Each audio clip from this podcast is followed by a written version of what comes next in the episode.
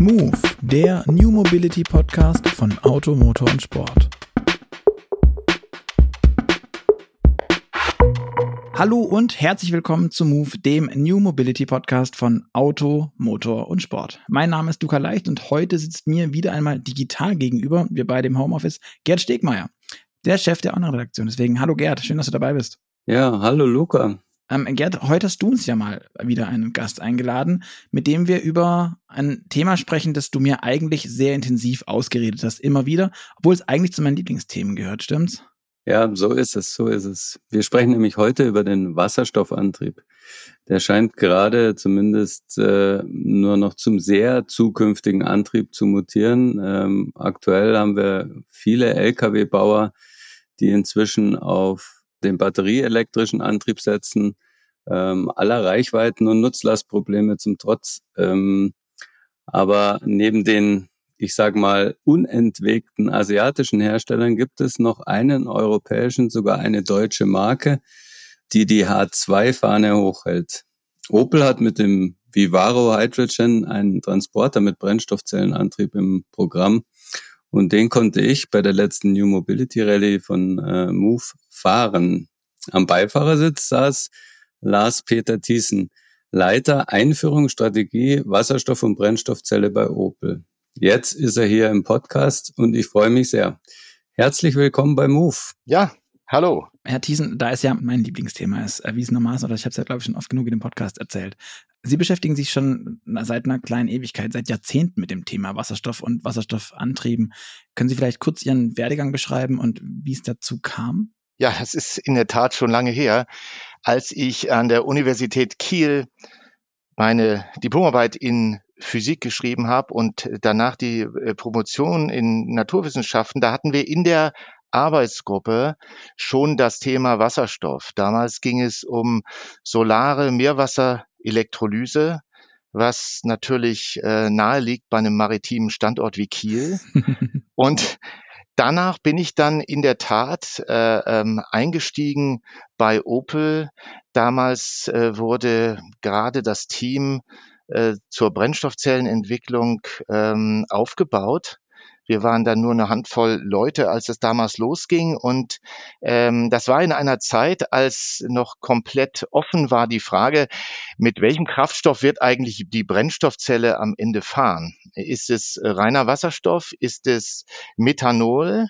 Der an äh, Bord ähm, äh, reformiert wird, oder ist es äh, äh, sauberes Benzin, auch reformiert an Bord? Und äh, so äh, habe ich damals äh, zusammen mit den Kollegen äh, bereits die ersten Kontakte geknüpft zu den relevanten Stakeholdern, wie man so schön sagt, nämlich äh, zur Öl-, Gas-, Energieindustrie, um äh, diese Dinge zu diskutieren, denn zu dem Ganzen gehört ja immer auch ähm, ein größerer Rahmen und das ist ganz speziell äh, für Wasserstoff- und Brennstoffzelle der Fall, dass man hier immer über das äh, Fahrzeug hinweg schon denken muss. Und ähm, so haben die Dinge dann ihren Lauf äh, genommen. Im Jahr 2000 etwa haben wir uns dann äh, dafür entschieden, ähm, wir heißt dann auch industrieweit, dass äh, der reine Wasserstoff hier der richtige Kraftstoff äh, für die Brennstoffzelle im Automobil ist. Und dann gab es äh, die nächsten Stationen, große Demonstrationsprojekte. Ab, ab 2002 Gründung der Nationalen Organisation Wasserstoff- und Brennstoffzellentechnologie in 2006, 2007 ist das äh, etwa gewesen.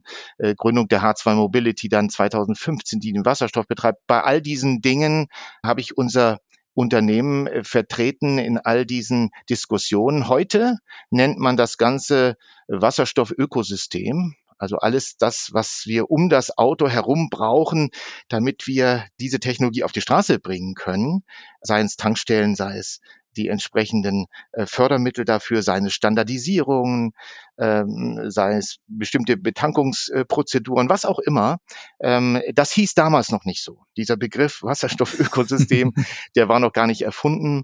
Ähm, deswegen, äh, daher kommt auch das äh, Wort Einführungsstrategie. Also so hat das Ganze äh, für mich seinen Lauf genommen. Hm. In ihrer Karriere gab es aber ähm, jenseits dieses ganzen Ökosystems ja auch ähm, zahlreiche Meilensteine von Brennstoffzellenfahrzeugen.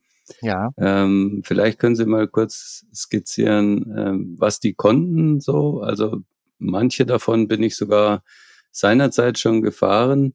Aber dann stellte sich immer so ein bisschen die Frage, warum sind die denn nicht in Serie gegangen und äh, wie ist Ihre Sicht darauf? Warum hat es nicht geklappt? Ja, ähm, also das äh, ist wirklich äh, eine ganz wichtige Frage. Es kommt ja auch auf die Frage, naja nun, ähm, Wasserstoff, Brennstoffzellenantriebe, äh, seit 20 Jahren entwickelt man die und ähm, äh, nach wie vor gibt es nur wenige Fahrzeuge im Vergleich auf der Straße. Warum ähm, dauert das so lange? Warum hat das so lange gedauert? Und ähm, die entscheidenden Meilensteine, den einen habe ich im Grunde genommen eben schon genannt. Das war die Geschichte mit dem Kraftstoff dafür. Man, äh, vielleicht um das nochmal zu beleuchten, wir hatten damals in 1998 ein erstes Auto mit einem Methanolreformer an Bord. Da war, das war der erste Safira und äh, der gesamte äh, Kofferraum war voll mit diesem Aggregat, um aus dem Methanol, das ist ja CH2OH, also die Wasserstoffmoleküle äh, rauszulösen. Ähm, und wir haben schnell gesehen, dass diese Technologie doch sehr aufwendig ist.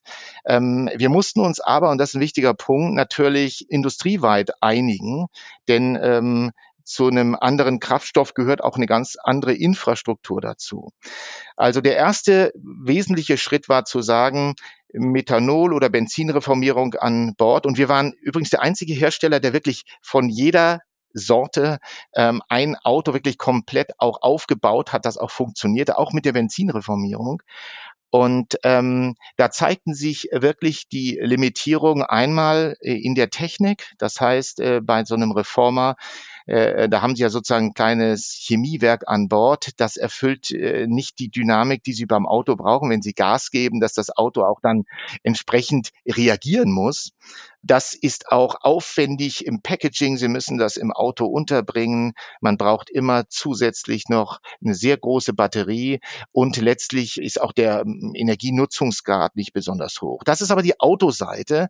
Ganz entscheidend war damals in den internationalen Diskussionen dazu, dass was die Infrastruktur angeht, und da ging es sehr stark um die Diskussion mit dem Methanol, dass es so ist, dass Methanol ist wasserlöslich und dass äh, gerade zum Beispiel in den Vereinigten Staaten die Verteilung äh, von Benzin und Diesel heute sehr weit verzweigt in Pipeline-Systemen fast bis zur Tankstelle läuft. Und wenn die wasserlöslich sind, dann können, hätten diese äh, nicht aus Edelstahl äh, gebauten Pipelines einfach rosten können. Also da gab es ein großes Problem, wie auch an der Tankstelle mit der Wasserlöslichkeit. Heute haben sie ja Abscheidemöglichkeiten für Benzin und Diesel. All das zusammengenommen führte dann dazu, dass wir uns wirklich letztlich geeinigt haben auf den Wasserstoff. Das ist der erste große Meilenstein gewesen und natürlich bedeutete das, dass man eben methanolbetriebene Fahrzeuge äh, nicht verkaufen konnte.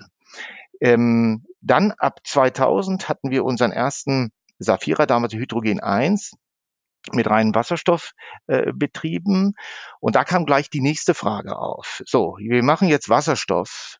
Ähm, all die Unternehmen, die daran beteiligt sind an dieser Technologieentwicklung. Und die große Frage war, ja, aber wie wird der denn an Bord gespeichert als flüssiger Wasserstoff? Das heißt bei minus 253 Grad Celsius, 20 Kelvin über dem absoluten Nullpunkt oder eben als Druck Gas. Und da ging die Meinung sehr stark auseinander. Und Sie können sich vorstellen, auch da wieder, die Infrastruktur, also Verteilung und das an die Tankstelle bringen, ist natürlich komplett anders äh, in diesen beiden Fällen mit dem flüssigen und dem Druckwasserstoff. Und da ähm, haben wir dann damals äh, als Pioniere in 2002 das erste Auto weltweit gehabt mit 700 Bar Druckwasserstoff. Das ist das, was heute im Pkw und leichten Nutzfahrzeugbereich alle machen, was also Mainstream geworden ist. Wir haben nämlich damals nachweisen können, dass die vermeintlich höhere Energiedichte vom flüssigen Wasserstoff auf äh, Substanzebene zwar gegeben ist, aber wenn Sie auf ein System gehen, und wir hatten in dem Safira, wir haben also äh, jeweils zehn Fahrzeuge damals gebaut mit diesen Drucktanks wie auch mit den Flüssigwasserstofftanks und äh, jeweils das gleiche Bauvolumen zugrunde gelegt für den Tank. So zeigte sich, mhm.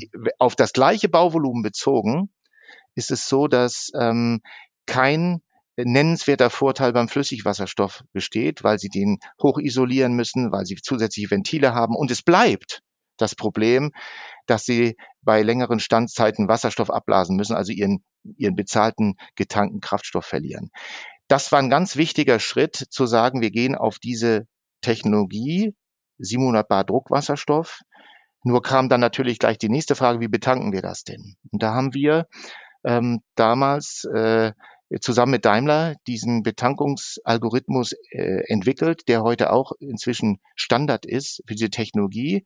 Damit war also die nächste Hürde genommen. Weiterhin natürlich ganz klar, ganz junge Technologie, nach wie vor hoch äh, kostenintensiv. Ich erinnere mich an unser Presseevent äh, 2002 von dem Hydrogen 3. Das war also der Saphira basierte, der dritten Generation. Wir stellten das der Presse vor in Monaco und ähm, dort äh, fuhren wir also rum mit dem Auto und dann fuhr man dort am Casino vorbei, wo die ganzen großen Sportwagen standen und man konnte doch mit Fug und Recht sagen, ja, das teuerste Auto fahren wir hier gerade. Also, der, der lag damals bei ungefähr eine Million für dieses eine Fahrzeug. War also eindeutig damals noch zu teuer.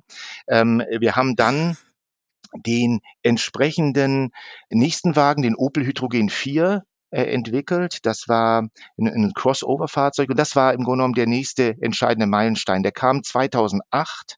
Da hatten wir die weltweit größte Flotte bei Kunden laufen mit dem Auto. Aber was war das Besondere? Und das bringt mich zurück auf diese Frage, warum hat es so lange gedauert? Wenn Sie mich 1999 gefragt hätten, wie sieht's aus, dann hätte ich gesagt, ja, äh, es gibt ein Hauptthema, das ist die ähm, Kaltstartfähigkeit von diesen Systemen. Das heißt, wir produzieren ja aus Wasserstoff und Luftsauerstoff Wasser an Bord und Elektrizität äh, entsteht, um den Elektromotor zu fahren. Und das bedeutet, wenn jetzt also Wasser im System verbleibt und wir haben Minusgrade, dann dehnt sich Wasser ja äh, aufgrund der Dichteanomalie aus und kann dann die Membranen äh, kaputt machen mhm. in der Brennstoffzelle oder auch die, die Peripherie nicht starten lassen. Und hätten Sie mich 1999 gefragt, wie lange dauert das, bis wir das gelöst haben, hätte ich zu Ihnen gesagt, zwei bis drei Jahre Maximum. Es hat aber zehn gedauert bis 2008 und da waren wir der erste Hersteller, der ein Auto hatte, das wirklich bis minus 25 Grad draußen stehen konnte, ohne irgendwelche Hilfsaggregate und zu starten war. Das heißt, auf diesem Weg haben sich auch äh, Dinge verändert, beziehungsweise haben Dinge wirklich länger gedauert. Wir mussten das ganze System untersuchen, wo kann Wasser verbleiben und so. Es war, das war nicht Rocket Science, aber das musste alles gemacht werden, musste sich angeschaut werden, ähm, um diese Probleme entsprechend zu lösen. Inzwischen ist es so, dass wir die ähm, technischen Hürden alle genommen haben. Also wir wissen heute, wie wir den Wasserstoff an Bord speichern wie wir das äh, vernünftig unterbringen, wie wir das sicher unterbringen können, wie wir betanken äh, in drei Minuten. Also dieser Algorithmus, den wir damals entwickelt haben, ist inzwischen internationaler Standard. Wir haben das in die entsprechenden Gremien gebracht. Ähm, auch das musste ja erst entwickelt werden. Das hat auch Jahre gedauert mit diesen Runden, wo alle Beteiligten dabei waren, um hier wirklich sich zu einigen auf einen Standard. Heute ist das ein großer Vorteil, dass es diesen weltweiten Standard gibt. Wir wissen also, wie wir es betanken.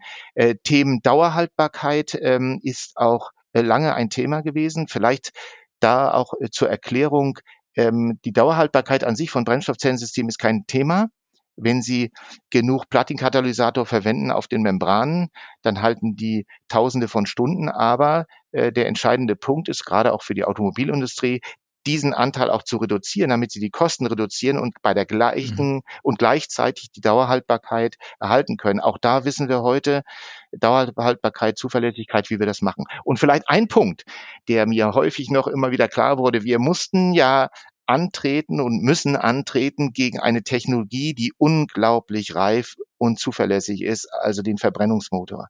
Wir sind eben nicht in 1950 angetreten mit dieser Brennstoffzelle, sondern ist es jetzt. Und jetzt äh, haben wir diese, sagen wir mal, starke und äh, zuverlässige Konkurrenz durch den Verbrennungsmotor. Das sind entscheidende technische Schritte gewesen, und nach wie vor haben wir natürlich relativ geringe Stückzahlen, was heißt, dass die Kosten von solchen Systemen auch noch hoch sind. Wichtig ist aber zu wissen, dass diese, und das ist mir eigentlich selbst erst sozusagen retrospektiv nochmal klar geworden, wenn es darum geht, warum dauerte das so lange, ähm, diese Abstimmungsprozesse, wo sie alle an Bord haben mussten, Öl, Gas, Energieindustrie, Politik, Also alle, die da eine Rolle spielen, bis hin zu natürlich auch, muss diese Technologie in der Öffentlichkeit akzeptiert werden. Diese riesige äh, Aufgabe äh, kam dazu, parallel sozusagen zu der technischen Entwicklung. Diese beiden Dinge gemeinsam haben das natürlich entsprechend ähm, bedeutet, dass es, äh, dass es diese, diese Dauer hat. Und es bleiben drei Themen, muss man auch ganz klar sagen. Ähm, heutzutage gibt es die drei Themen noch die Kosten, weitere Kostenreduktion, also Tankstelleninfrastruktur und die, der großmaßstäbliche, die großmaßstäbliche Herstellung von grünem Wasserstoff. Das sind die großen Themen, die heute bei diesen Antrieben weiterhin auch noch äh, so der Fall sind. Aber wir könnten eben jetzt, Sie erwähnten es bereits äh, zu Beginn mit dem Opel Vivaro e-Hydrogen, jetzt ein Fahrzeug ähm, so entwickeln und können es so produzieren, dass wir es zu Preisen, also zu Leasingraten, insbesondere weil es um Flottenkunden geht, anbieten können, die äh, Kunden akzeptieren. Das bedarf natürlich ganz klar noch der äh, entsprechenden öffentlichen Förderung dieser Technologie aufgrund der geringen Stückzahlen. Aber was in Hinsicht auf Kosten nur noch bleibt, sind Economies of Scale. Es sind nicht mehr systembedingte Probleme, sondern es ist nur noch die Zahl der Fahrzeuge. Das heißt, wir müssen, äh, wir äh, und auch die Industrie an sich müssen in relativ kurzer Zeit, sagen wir mal, zu hohen Stückzahlen kommen, weil wir dann das Tal der Tränen sozusagen ähm, möglichst klein halten. Hm. Ich, ich habe jetzt ganz viele Nachfragen aufgeschrieben. Ja, bitte. Die erste Frage wäre jetzt direkt im Anschluss, was heißt Kosten? Was kostet so ein Auto? Wie ist so eine Leasingrate? Und auch damit die dann runtergeht, ab wie vielen sind es denn genug, damit auf Economy ja. of Scale irgendwie ja, greifen? Genau. Also es ist so, dass wir natürlich in der Automobilindustrie ist es so, dass wir, dass wir wirklich von einer Massenproduktion sprechen. Ähm, äh, da müssen es schon Zehntausende pro Jahr sein. Das ist sozusagen die Definition von Massenproduktion. Und das ist auch das, wo diese Stückzahlen wirklich auch runterkommen. Es ist so, dass wir das Auto heute anbieten können für 750 Euro startend als Leasingrate pro Monat, um und um das ins Verhältnis zu setzen, ähm, das ist Mitförderung und das ist äh, immer noch, muss man ganz klar sagen, Faktor zwei etwa zum Diesel heutiger äh, Zeit und etwa Faktor anderthalb zum batterieelektrischen Fahrzeug. Also daran sieht man, dass es nach wie vor noch hochpreisig ist und mhm. das ist eben in den entsprechenden äh, Stückzahlen geschuldet. Sie haben auch gesagt, dass Sie ähm, weltweit die größte Flotte hatten damals. Das klingt total mhm. cool. Was ist denn die größte Flotte? Nee, ja, 1900? damals. Äh, nee, das war 2000, war schon 2000er Jahre. Ähm, 2008. Aber waren das, das dann gewesen. acht Autos? Das wäre dann Nein, vielleicht auch schon echt viel für damals. 150. 150 waren es damals. Aber äh, man muss auch ganz klar sagen, äh, damals äh, war es schon visionär, das zu machen. Wir wollten wir wollten diese Erfahrung bei echten Kunden haben. Wir wollten mhm. nicht irgendwelche Probefahrten, sondern hier ist der Schlüssel und äh, die Kunden fahren die Autos. Das war eine wirklich auch aufwendige Sache. Mhm. Die Autos wurden auch gemonitort. Wir wollten ja Daten bekommen und äh, man muss dabei auch bedenken, dass diese Fahrzeuge zu dem Zeitpunkt kostete so ein Fahrzeug noch äh, 500.000 Euro. Also das war. Das haben die Kunden so, bezahlt, die 150? Nein, das war damals, okay. Äh, das war damals den Kunden kostenlos überlassen, okay. diese Fahrzeuge, weil wir diese Erkenntnisse gewinnen wollen. Aber okay. das zeigt einfach so, äh, das waren dann sechs Jahre vorher noch eine Million ungefähr, wir waren dann, dann auf einer halben, also die, die Degression ist auch schon, geht schon sehr stark dann. Aber mhm. jetzt am, äh, zum Ende hin, jetzt geht's über die echten Stückzahlen. Das heißt aber im Umkehrschluss, dass Elon Musk gar nicht der Erste ist, der Kunden zum Beta-Tester macht, sondern Opel hat es auch schon gemacht, ähm, wenn auch vielleicht auf einem anderen Level und auf, eine, auf einem anderen Niveau.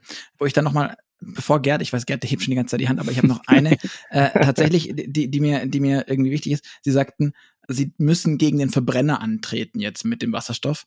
Ähm, mein Gefühl ist, dass der Wasserstoffantrieb eigentlich in der großen breiten Bevölkerung viel, viel, viel akzeptierter ist und anerkannter als beispielsweise das Elektroauto. De facto sie jetzt aber eigentlich gegen das Elektroauto antreten müssen und gar nicht gegen den Verbrenner. Der Verbrenner ist nach EU-Kommissionsbeschluss tot. Ja, äh, klar. Also und deswegen muss man nicht gegen den Verbrenner antreten, sondern gegen das E-Auto und das E-Auto ist nicht beliebt und trotzdem kommt der Wasserstoff nicht aus dem Puschen. Was naja. ich persönlich echt nervig finde. Ja, um aber mal, um das nochmal zu äh, hier.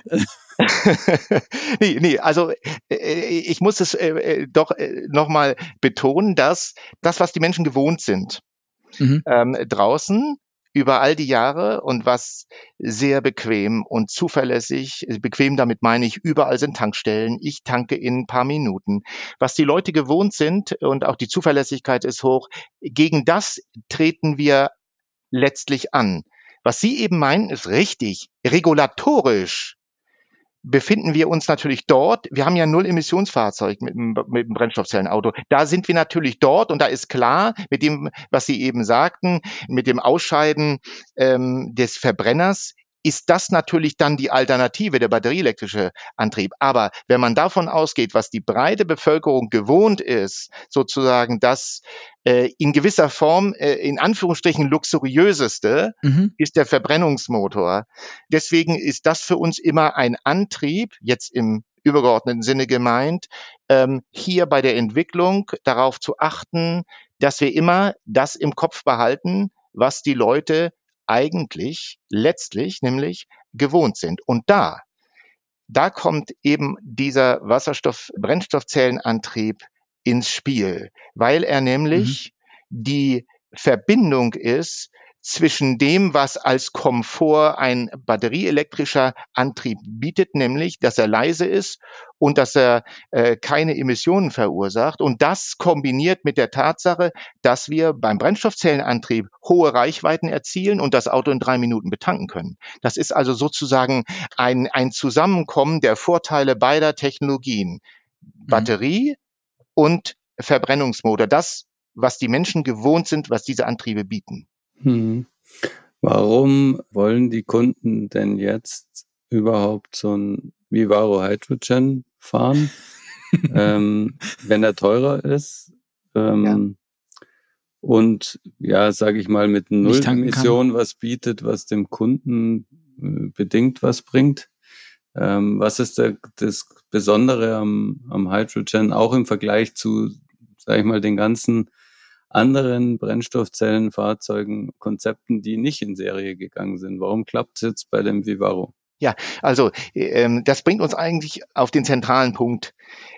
Es ist so, dass es in dem Portfolio unserer Kunden viele gibt, die aus dem Betriebskonzept her, wie sie ihr wie sie ihr Geschäft betreiben, also wie sie die Autos nutzen, dass für die batterieelektrische Fahrzeuge nicht in Frage kommen. Wenn man allein, ähm, gutes Beispiel ist äh, die Firma Miele, die unseren Wagen fährt, da ist das so, der Servicetechniker hat ein Auto zugeordnet, sozusagen sein Auto, mit dem macht er seinen Service. Der fährt abends nach Hause, und der Großteil dieser Leute hat gar kein Eigenheim, wo ein Auto aufgeladen werden könnte. Der parkt draußen auf der Straße und der muss am nächsten Morgen äh, seinem Geschäft, also dem Service bei Kunden wieder nachgehen. Das heißt, der braucht diese, wenn wir es so nennen wollen, klassische Lösung äh, eines Ortes, äh, der Tankstelle heißt, wo man hinfährt, die Energie ins Auto tut und dann weiterfahren kann. Das ist ein, ein ganz ähm, wichtiger Bereich für viele Kunden, ähm, dass äh, hier ähm, die Brennstoffzelle nur das bietet, was ein Verbrenner auch bietet und man damit wirklich auf Null Emissionen gehen kann. Das heißt, viele äh, natürlich, viele Kunden können auch batterieelektrisch das äh, Dinge erledigen, aber es gibt sehr viele und das sind alle diese Kunden, die jetzt das Interesse an diesen Fahrzeugen haben, diese Fahrzeuge fahren wollen. Wir haben auch ähm, an anderen Stellen äh, Fahrzeuge laufen, die zum Beispiel Notfallgeschichten ähm, bedienen, wo also äh, ähm, in Städten Rohrbrüche ähnlichem, die haben, die müssen sofort verfügbar sein, sofort fahren, losfahren können, können nicht auf lange Ladezeiten warten und ähnliches. Also da gibt es viel Bedarf und wir äh, schauen uns das so an, wir, es geht ja nicht um eine Entweder-Oder, Batterie oder Brennstoffzelle. Wir brauchen beides, um letztlich das gesamte Portfolio äh, unserer Kunden abzudecken. Also dieses zu dem Nutzen und warum ähm, Kunden sich entscheiden für dieses Fahrzeug. Zu dem Konzept an sich. Und ähm, das hatte auch wieder den Kunden im Hintergrund. Wir hatten natürlich bei der Entwicklung dieses Autos, und das haben wir übrigens in der in zweieinhalb Jahren entwickelt. Das ist etwa das Doppelte, was man normalerweise für die Entwicklung eines regulären Autos braucht. Und hier hatten wir aber noch diesen neuen Antrieb. Es war sehr ambitioniert, weil wir auch die ersten sein wollten, die so ein Fahrzeug äh, auf den Markt bringen. Bei dieser Entwicklung gab es natürlich viele Ziele, aber es gab, wenn man das wirklich herunterbrechen will auf einen einzigen Satz, dann ging es darum, der Laderaum bleibt bei diesem Vivaro erhalten. Der bleibt genauso wie mhm. beim Verbrenner und beim batterieelektrischen Antrieb. Das war unser zentrales Entwicklungsziel. Und das bedeutete natürlich, dass sämtliche Komponenten und die großen Blöcke sind die Wasserstofftanks und das Brennstoffzellensystem musste in dem Auto untergebracht werden. Wir haben dann, ähm, und Kosten ist bei uns immer ganz zentral im Hinterkopf, haben dann gesagt, so, wir nehmen die äh, existierende batterieelektrische Variante, die als Massenprodukt äh, auf dem Markt ist, und nutzen die elektrische Architektur von diesem Auto, also insbesondere Elektromotor und was dazugehört, und integrieren die Tanks im Unterboden. Wir nehmen also die große Traktionsbatterie des batterieelektrischen Antriebs raus. Da kommen drei Wasserstofftanks rein, die 4,4 Kilogramm Wasserstoff speichern können. Und dann packen wir die Brennstoffzelle unter die Motorhaube. Und mhm. das war ja vorgegebener Bauraum, das musste jetzt da rein. Das hat auch einiges Kopfzerbrechen bedeutet. Letztlich haben wir es dann aber geschafft. Und ähm, dieses zentrale Ziel zu erreichen, den Laderaum zu erhalten, und der Hintergrund vielleicht, um das kurz zu sagen, ist natürlich, der Kunde der äh, viele Kunden haben diese Regalsysteme, das ist alles normiert, das kommt in diese Autos hinten rein. Aber auch äh, weitergedacht natürlich, der generelle Kunde möchte diese Einschränkungen nicht. Was ist das schon wieder? Ich habe hier irgendwie veränderte Laderaumkonditionen. Was soll das? Auch daran denken wir natürlich langfristig. So haben wir ähm, äh, aus diesem zentralen Grund heraus dieses Mid-Power-Konzept entwickelt. Was heißt das jetzt? Naja, die ähm, Brennstoffzelle bei uns im Fahrzeug hat ähm, anders als beim sogenannten Full Power System die etwa die halbe Leistung äh, wie die Maximalleistung des Elektromotors. Und das ist ähm, für in unserer Überzeugung die richtige äh, Konfiguration vom Antriebssystem für ein leichtes Nutzfahrzeug. Nicht notwendigerweise für ein Pkw. Die existierenden dort auf dem Markt haben, haben sogenannte Full-Power-Systeme. Das heißt, die Brennstoffzelle liefert die volle Leistung, Maximalleistung, die der Elektromotor braucht. Ähm, bei uns ähm, haben wir eben dieses Mid-Power-Konzept äh, verfolgt, wo zusätzlich eine Batterie ähm, und auch da Kosten wichtiger Punkt. Das ist eine Batterie aus unserem ganz normalen Serienprogramm. Das ist eine aus dem Plug-in-Hybridfahrzeugen eine Batterie, die da existiert in Massenproduktion. Die haben wir unter den Sitzen des Autos integriert. Und damit haben wir, haben wir etliche Vorteile. Den einen, den nannte ich. Das war der zentrale. Also das Packaging, wie wir sagen, Unterbringung der Komponenten im Fahrzeug ist so, dass der komplette Laderaum erhalten bleibt. Also das wurde erreicht. Und das ist ein Vorteil gegenüber den Full-Power-Systemen. Hätten wir eine größere Brennstoffzelle, entsprechend größere Nebenaggregate, dann hätten wir das nicht so unterbringen können, dass der Laderaum erhalten bleibt. Ganz wichtig. Da haben wir also einen Vorteil bei dem Packaging. Performance ist der nächste Punkt. Sie haben nämlich, wenn Sie ein Wasserstoffsystem ähm, entwickeln. Zwei Extreme, dieses Full-Power-System, was ich schon nannte, oder das andere Extrem ist der sogenannte Range Extender. Das ist eigentlich ein Batterieauto mit einer winzigen Brennstoffzelle, die die Batterie lädt, fünf Kilowatt oder sowas, die aber nicht das Auto allein antreiben kann. Bei unserem Fahrzeug, mit diesem Mid-Power-System, ist das nicht der Fall. Das heißt, wir haben hier keine Performance-Einschränkungen gegenüber so einem Range Extender-System.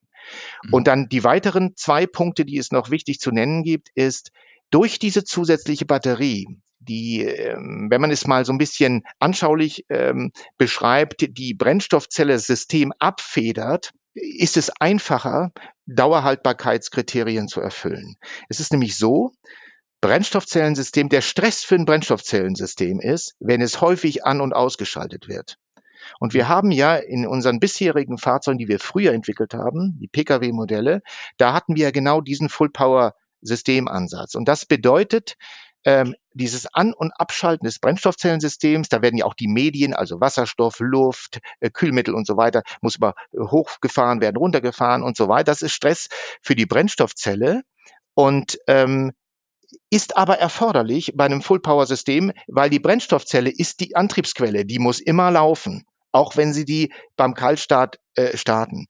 Bei uns, um diesen speziellen Fall auch mal zu nennen, kann das Fahrzeug äh, mit der Batterie losfahren und das Brennstoffzellensystem nach einer halben Minute, einer Minute, das reicht schon alles, äh, kann es hochfahren. Das heißt, das Ganze funktioniert sanfter und das bedeutet mhm. letztlich, dass die Anforderungen äh, an die Dauerhaltbarkeit leichter zu erfüllen sind, technisch leichter und das bedeutet auch kostenmäßig leichter. Und das ist der letzte Punkt äh, von den vier wichtigen Punkten hier, dass nämlich die Kosten auch bei einem Mid-Power-System natürlich halb so großer Stack, also Brennstoffzellenstapel gegenüber dem Full-Power-System und die Peripherie anders ausgelegt, dass da natürlich auch Vorteile sind bei dieser Auslegung. Und wie gesagt, das ist unserer Überzeugung nach auch die richtige für die leichten Nutzfahrzeuge und werden wir auch so weiterführen, auch wenn wir das Portfolio in Zukunft noch erweitern werden. Mhm. Wie groß ist denn so eine PF-Batterie dann, die da drin ist bei so einem Brennstoffzellenauto?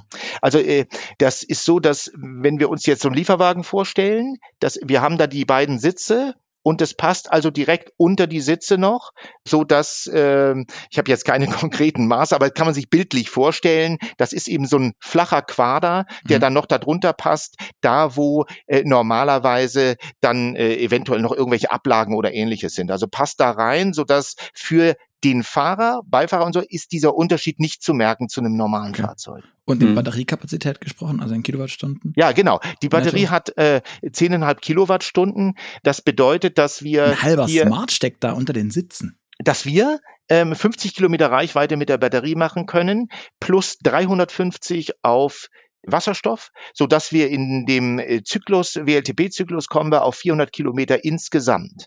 Und das ist auch wieder mhm. ein wichtiger Punkt, dass wir hier gesagt haben, so, 400 Kilometer, das wissen wir auch von den Kunden, ist das, was da auch akzeptiert wird. Übrigens sehr, sehr viele Kunden, bringt mich auf den Punkt von vorhin, brauchen gar nicht diese Reichweite. Es geht um die drei Minuten Betankung. Das ist der zentrale Punkt. Es geht um das Betriebsmodell, was die fahren, und das erfordert eben schnelles Betanken. Das heißt, die Reichweite ist gar nicht so relevant und deswegen haben wir auch nicht gesagt, nein, wir machen hier nicht ein Auto mit einer Reichweite von 500, 600 Kilometern um das sozusagen noch zu toppen. Und dafür mhm. ändern wir die Bodengruppe des Autos oder die Karosserie des Fahrzeugs, weil dann wir nicht mehr den Laderaum zur Verfügung haben. Und eins ist vielleicht an der Stelle noch wichtig. Das, was ich bisher gesagt habe, äh, Laderaum erhalten, ist unser Antrieb gewesen und das ist aus Kundensicht so. Aber gleichzeitig ist das als Hersteller ein sehr cleverer Ansatz, denn da wir gesagt haben, die Karosseriestruktur, die Karosserie mhm. an sich, die wird nicht angegriffen. Wir schrauben übrigens sogar die Wasserstofftanks in die bestehenden Verschraubungen, wo die Traktionsbatterie in dem batterieelektrischen Auto drin war, die wir ja nicht mehr brauchen.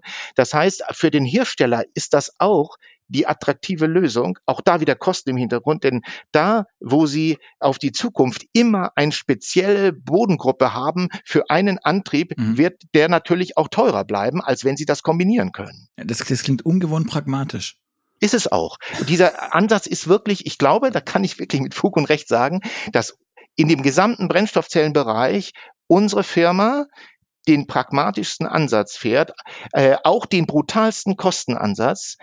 Und äh, vielleicht, um da auf mich zurückzukommen, weil, wir, weil Sie anfänglich fragten nach Werdegang, können Sie vorstellen, wenn man jetzt 20 Jahre über 20 sind es schon, mein ganzes Berufsleben ist ja Wasserstoff, Brennstoffzelle in diesem Thema drin ist, dann ähm, bin ich natürlich der Erste, der daran interessiert war, dass auch irgendwann ein Produkt auf dem Markt ist, und das ist jetzt geschehen. Also insofern bin ich natürlich selbst auch äh, glücklich darüber, dass das passiert ist. Aber es ist wirklich, um das nochmal zu sagen, richtig, äh, komplett pragmatisch dieser Ansatz. Pragmatisch Kundensicht, pragmatisch die Kostensituation.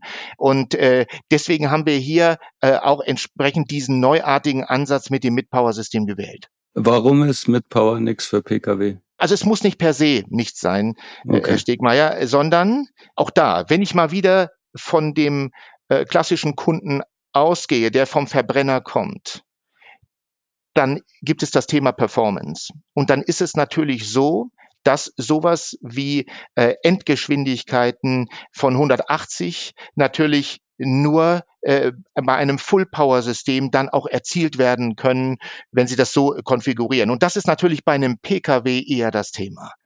Also mhm. wer beim Pkw mit geringeren Spitzengeschwindigkeiten auch zufrieden wäre, mit, mit Beschleunigungen, die moderater sind, da könnte man auch ein Mid-Power-System fahren, ist klar. Aber mhm. äh, wenn wir da wieder äh, von dem kommen, was wir gewohnt sind, von der Situation, dann würde man hier sagen, naja, per se müsste man da äh, eher auf ein Full-Power-System gehen. Aber da werden wir natürlich auch sehen, wie sich die Welt entwickelt. Mhm. Sie können ja die Batterie auch noch extern beladen, oder? Ja, genau. Also man kann diese äh, äh, Batterie auch aufladen. Das ist dem geschuldet, weil wir gesagt haben, wenn wir die schon drin haben, dann lass uns das so machen, dass die auch zum Laden ist, wenn beispielsweise ähm, keine Wasserstofftankstelle in der Nähe ist oder die ist ausgefallen. Und ich muss auch sagen, wir, wir gucken da natürlich auch im Gesamtkonzern über Deutschland hinaus. Und die Tankstellendichte, die wir hier haben einem Basisnetzwerk von etwa 100 Tankstellen immerhin schon. Die ist sogar weltweit einzigartig. Also wenn man Deutschland als Flächenland nimmt, jetzt auch äh, im Vergleich nochmal zu Japan und Ähnlichen, dann haben wir eine einzigartige Situation. Die ist aber in anderen Ländern ähm, dünner. Und äh, deswegen haben wir auch diese Variante nochmal gewählt, dass man auch die Batterie nochmal extern aufladen kann. Ich finde, dünner ist nicht formuliert. Soweit ich weiß, es gibt in Frankreich, glaube ich, drei Wasserstofftankstellen. In Italien gibt es, glaube ich, vier. Also sie ist nicht dünner, sie ist quasi nicht vorhanden. Ich glaube, es gibt in Paris zwei und es gibt in Rom oder in, in Mailand, glaube ich, zwei. Also es gibt quasi nichts außerhalb von Deutschland, was die Wasserstoffinfrastruktur angeht. Ja, ähm, es gibt, ja, es gibt, ähm, es gibt sehr eine hohe äh, Dichte, wenn man es auf die Fläche bezieht, beispielsweise in den Niederlanden. Es gibt auch schon etliches in Dänemark. Was Sie sagten äh, für, äh, für Frankreich, es gibt äh, dort, und da äh, kommen wir gut auf den Punkt, nämlich es ist immer die Frage der Zählweise. Ich bin selbst ein Freund davon, äh, ein bisschen knallhart, auch pragmatisch. Ich zähle für mich immer nur die 700 Bar Wasserstofftankstellen, die öffentlich verfügbar sind, damit rein. Das ist das, was bei H2 Mobility, die ja die Tankstellen genau. in Deutschland betreiben, auf der Website so ist. Nur das wird dort gelistet. Ich äh, sage deshalb, ich bin da pragmatisch, das könnte man sagen, also sozusagen der äh, Wasserstofffan müsste doch eigentlich anders zählen und das weiß ich von vielen von Anfang an. Ich weiß aber auch damals noch, äh, als ich anfing, ungefähr die Geschichten um den um das Erdgas für Erdgasfahrzeuge und so, da bin ich auch sozusagen innerhalb unseres Unternehmens auch immer pragmatisch davor, indem ich sage, mich interessiert das alles nicht. Ich, eine Tankstelle zählt für mich, wenn diese Tankstelle für mich verfügbar ist, 24-7 oder zumindest äh, in, in die normalen Geschäftszeiten und wenn die öffentlich ist und ich muss nicht irgendjemand bei irgendeinem Stadtwerk fragen, ob der mal die Schranke aufmachen kann und nach 16 mhm. Uhr ist der nicht mehr da. Ja, das zählt für mich nicht. Insofern das, was auf der H2 Mobility Website äh, H2.live gezeigt ist, ist immer das, was 700 bar ist, öffentlich zugänglich und was auch dem Betankungsprotokoll, dem internationalen entspricht. Und da haben wir in der Tat in Italien eine, Jetzt kommt in Venedig die zweite, also in Bozen, in Venedig die zweite und es soll eine zusätzliche in Mailand kommen.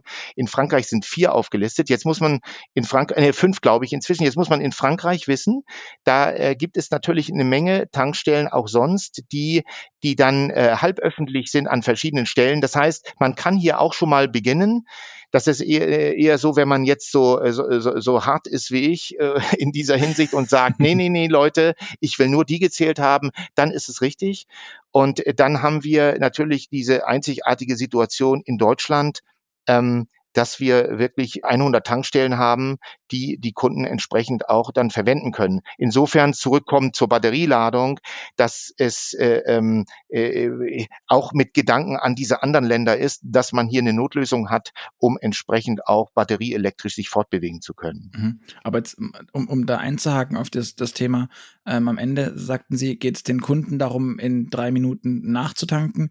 Ich mhm. hatte jetzt schon über die Arbeit mehrmals die Gelegenheit und weil ich es auch einfach spannend finde, die Technik, äh, mit Wasserstoffautos zu fahren. Ich kam eigentlich nie unter sechs Minuten raus aus der ganzen Geschichte. Ja. Ähm, ich kenne Elektroautos, die laden 20, 18 oder 10, 8, äh, 80 Prozent in 18 Minuten. Warum ist das für ein Handwerkerauto äh, ein größeres Problem? Warum, ketzerisch gefragt, macht Opel nicht einfach den Evivaro schneller beim Laden? Warum brauche ich dann diesen Workaround in Anführungszeichen? Und ich frage das auch sehr pragmatisch und ich würde gerne eine, eine gute Antwort, die mir das Thema Wasserstoff irgendwie mir nicht mehr so schwer macht zu argumentieren gegenüber Gerd. Ja, also es ist, es ist so, es ist so, dass äh, was die Betankungszeit angeht, jetzt muss man da auch Folgendes wissen. Ähm, die Tankstellen, die wir in Deutschland haben, die sind ähm, ganz grob gesprochen etwa ab 2015 aufgebaut worden. Die haben einen verschiedenen Reifegrad und ganz wichtig zu wissen, diese Tankstellen, die sind natürlich darauf ausgelegt gewesen, was man damals vermutet hat, was an Fahrzeugen kommt. Denn die müssen natürlich auch rechnen. Das heißt, und das ist ein ganz wichtiger Punkt, diese Wasserstofftankstelle, auch wenn es immer heißt, was kostet eine Wasserstofftankstelle? Naja, ähm, es hängt davon ab, was die an Leistung bringen soll. Und das ist insbesondere, ich rede jetzt nicht von dem Druckniveau, wir setzen mal voraus, es wäre diese 700 Bar Betankung, ähm, dann geht es darum, insbesondere, äh, wie viele Fahrzeuge können äh, nacheinander betankt werden. Und das ist eine Frage der Auslegung des Kompressors an der Tankstelle. Ja, mhm. es ist überhaupt kein Problem, äh, beliebig viele Fahrzeuge nacheinander zu betanken, dann wird die Tankstelle wiederum teurer. Man hat damals also mit einer bestimmten Tankstellenart angefangen, weil man gesagt hat, es kommen erstmal nur wenige Autos, wir fahren ja erst den Markt hoch. Und die H2 Mobility beginnt auch jetzt gerade langsam Tankstellen zu ersetzen, also alte wieder neu aufzubauen mit einer leistungsfähigeren Technik. Also das zum Thema Betankungszeit. Der Standard, es gibt auch Tankstellen, die, die knapp unter drei Minuten liegt. Also der Standard ist darauf ausgelegt und kann diese, diese drei Minuten äh, Betankung durchführen. Ähm, mhm. Also so, äh, äh, das, das ist also möglich. Und äh, der zweite Teil Ihrer Frage war ja. Das zweite ist, wie, warum brauche ich dann, also wieso dauert das, wieso, wieso sind so, sechs ja, Minuten dann wirklich so viel, so viel schlechter als eine, ja. als eine Batterie mit 18? Warum fokussiert ja. man sich nicht auf eins? Ja. ja, also erstmal muss man ganz klar sagen, da muss sozusagen, wird der Physiker in mir wieder aufgeweckt, muss man ganz klar sagen, dass, dass äh, das Laden von den Batterien, man kann es sich recht einfach ausrechnen wenn wir mit den Ladezeiten immer weiter runterkommen wollen und hier wirklich äh, Ladezeiten erzielen wollen, die eine so hohe Reichweite in kurzer Zeit bringen würde, dann gehen wir in die, in die Richtung Ladeleistung von Megawatt. Also ähm, ich habe das schon vor etlicher Zeit mal ausgerechnet und habe gesagt, so, wir haben die drei bis fünf Minuten bei den Wasserstofftankstellen und wenn das jetzt mit Batterie äh, elektrisch sein sollte, dann haben wir diese Ladeleistung auch verbunden mit den riesige Kabel, entsprechende Verluste, das muss überall hingelegt werden. Und das ist nicht mehr die Ladesäule für 20.000 Euro, die man, die man irgendwo hinstellt. Das heißt, wir werden immer den Vorteil haben, dieser schnellen Betankung bei den ähm, Wasserstofffahrzeugen, und zwar Betankung im klassischen Sinne, ich mache das schnell mal ein paar Minuten und dann fahre ich weiter. Und es ist nicht ein Parken, ähm, entsprechend äh, das, was ich bei der batterieelektrischen Fahrzeugen brauche. Auch da wieder ganz klar, wir brauchen das beides, das ist komplementär und das ist nicht entweder oder. Mhm. Aber es gibt eben genügend Anwendungsfälle, wo das Zweitere wichtig ist. Und was mir, und das ist meine persönliche, ganz persönliche Meinung hier in dieser Sache mit dem, mit dem Zukunftsausblick, wenn noch haben wir ja auf den Straßen eine auch da noch überschaubare äh, Anzahl von batterieelektrischen Fahrzeugen. Wenn wir immer mehr Fahrzeuge dieser Art bekommen, wenn es auch nur noch diese ähm, neben Wasserstofffahrzeugen im Angebot gibt und die Menschen, die, die, die Verbreitung immer höher wird, dann muss natürlich auch die Ladeinfrastruktur mitwachsen, weiß ich, ist klar.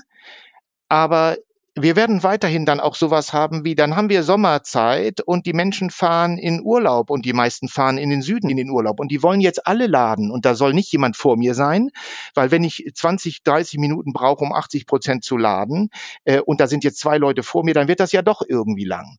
Da ist, äh, bin ich persönlich davon überzeugt, das wird noch sehr, sehr spannend und dann äh, werden wir äh, nochmal interessante Zeiten erleben, auch was die Wasserstoffbrennstoffzelle angeht. Mhm. Denn dieser Vorteil bleibt. Der Vorteil bleibt, dass sie tanken ähm, und dann weiterfahren. Ja. Ähm, trotzdem kommt es einem ja so ein bisschen so vor, als würde der zum Beispiel der Vivaro Hydrogen ähm, vor allem ein Problem der Infrastruktur für Elektrofahrzeuge heilen, in, indem er eben sagt, okay, ich kann zu einer klassischen Tankstelle fahren, Klammer auf, die muss dann auch mal erst in vertretbarer Nähe sein des äh, Aktionsradius von dem Auto.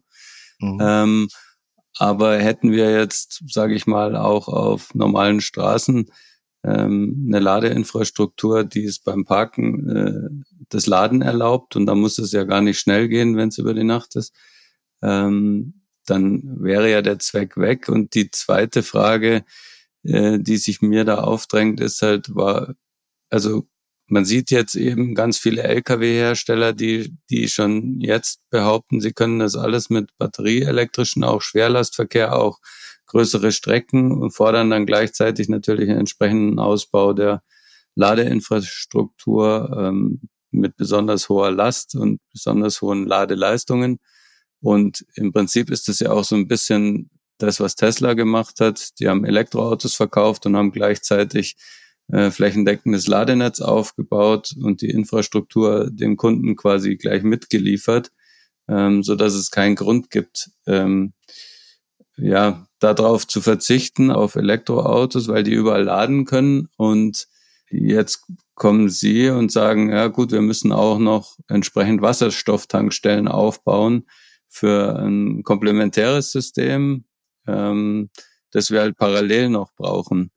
Macht es Sinn, dann wirklich diese beiden Stränge zu verfolgen und ist es nicht ähm, schlauer, dann alle Kraft in dieses eine Netz mit besonders viel Ladeinfrastruktur zu stecken? Zu dem ersten Teil, ähm, wenn wir viele Ladesäulen haben, haben wir das Problem auch gelöst.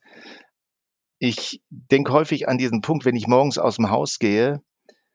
Wir wohnen in einer Wohnung, in einem Wohngebiet mit sehr vielen Wohnungen. Die ähm, gehören vielen Eigentümern. Äh, wir sind Mieter. Die, im, im, etliche äh, Teile dieser Häuser gehört dann wiederum einer Wohnbaugesellschaft, der Wohnbau Mainz. Jede Wohnung hat einen Parkplatz zugeteilt.